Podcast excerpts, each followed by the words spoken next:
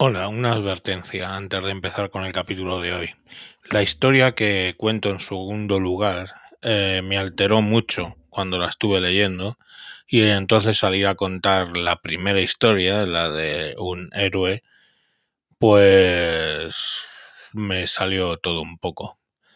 Eh, además estoy pasando por unos temas personales un poco chungos y bueno, era solo que entendáis un poco mi estado y nada, que disfrutéis del capítulo.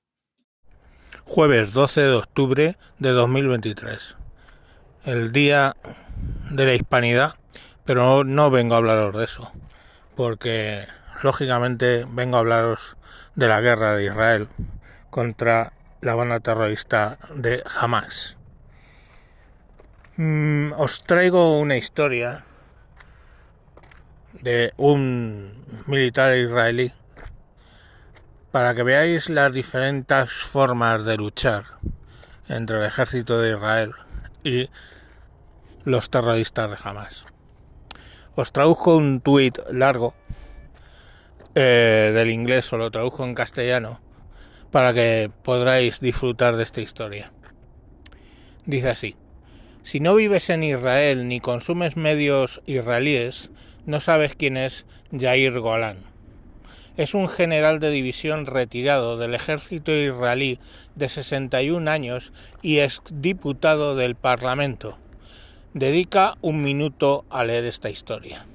Ayer cuando las fuerzas de defensa israelíes y la policía estaban en completo caos, Golan se puso su viejo uniforme, tomó su arma y condujo varias veces, varias veces, hacia la zona de guerra para rescatar a civiles bajo fuego. Rescató a dos jóvenes adultos escondidos bajo un arbusto después de que 260 de sus amigos fueran asesinados en una fiesta al aire libre. Respondió a la llamada de un periodista que su hijo estaba escondido bajo fuego perdón, y simplemente dijo, dame su ubicación y lo tra traeré de regreso a casa. Una hora más tarde, el hijo llamó a su padre desde el coche de Golan. Golan reunió a un pequeño equipo y entró y salió de la zona de guerra rescatando a decenas de personas mientras intercambiaba disparos con los terroristas de Hamas. Tiene 61 años, 61 años. Y podría haberse quedado en casa, pero optó por arriesgar su vida por, por personas que no conoce. Golan es una de las voces más fuertes de la izquierda israelí y fue constantemente atacado por la derecha en Israel. Pero cuando llegó el momento, fue el primero en luchar contra el ataque bárbaro.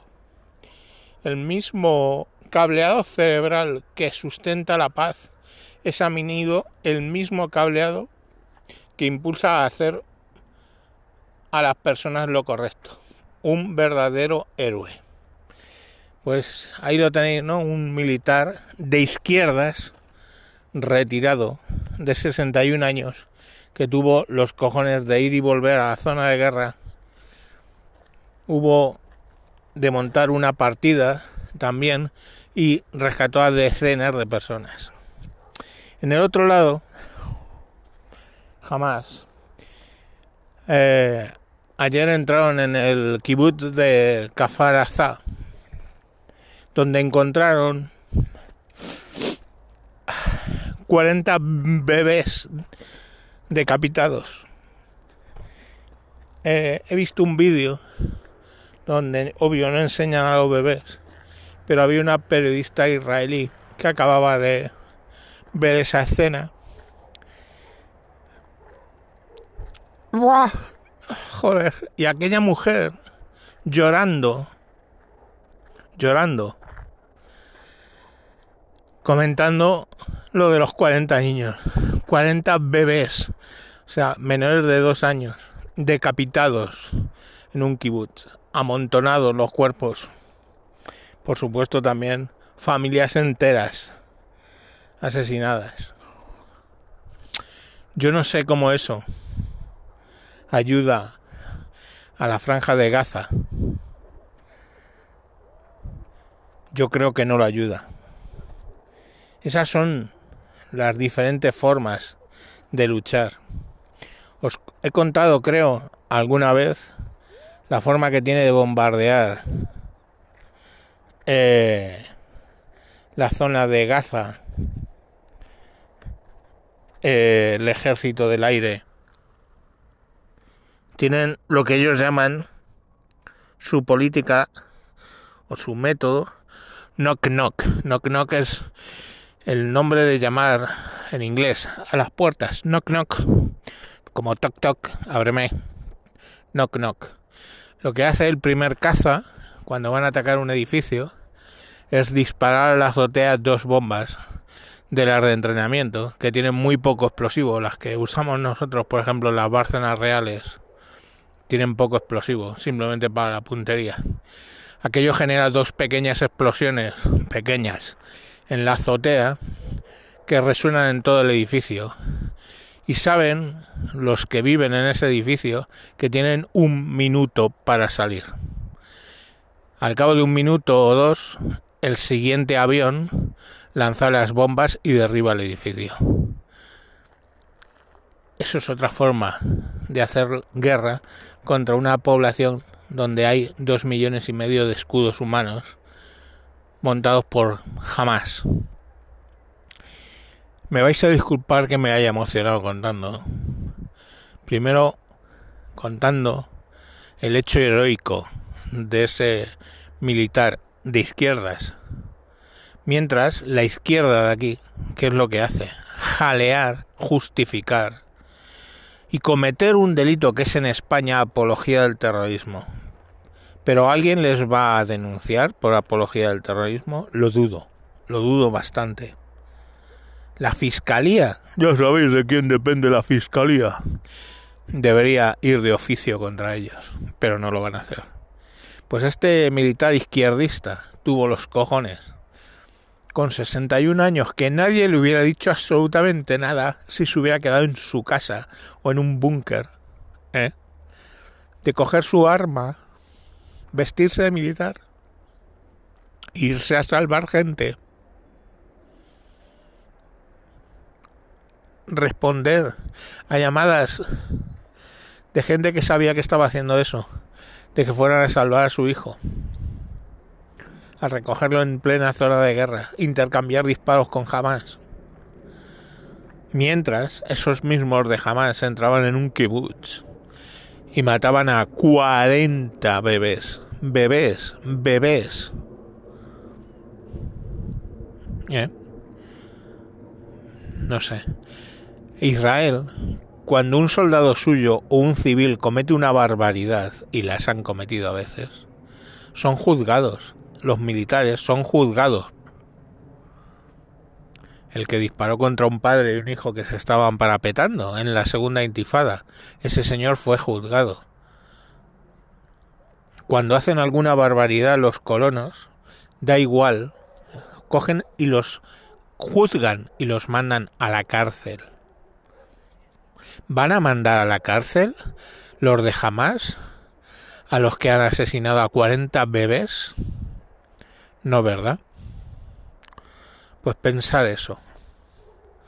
Pensad a quién están blanqueando la izquierda, la ultraizquierda en este país. ¿A quién? ¿Eh? ¿Qué están justificando?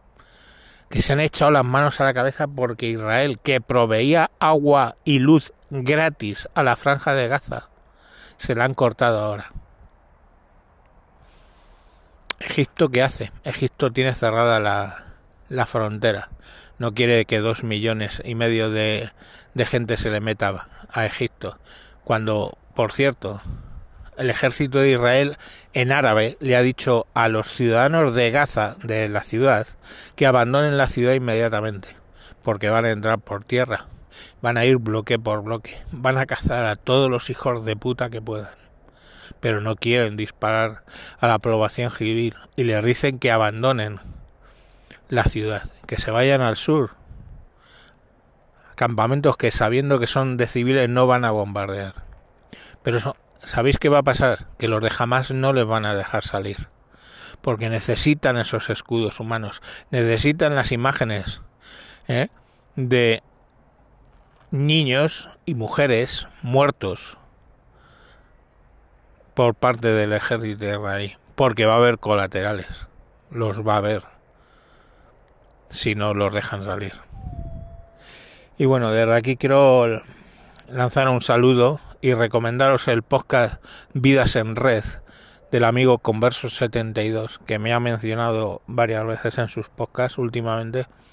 Y bueno, pues quiero devolverle el favor. He escuchado el último que le ha dedicado a este tema y desde un punto de vista distinto y me parece genial. Y os recomiendo de verdad que vayáis a escucharlo. Sin más, os dejo disfrutar de este día de vacaciones, pero pensar qué significa, qué significa.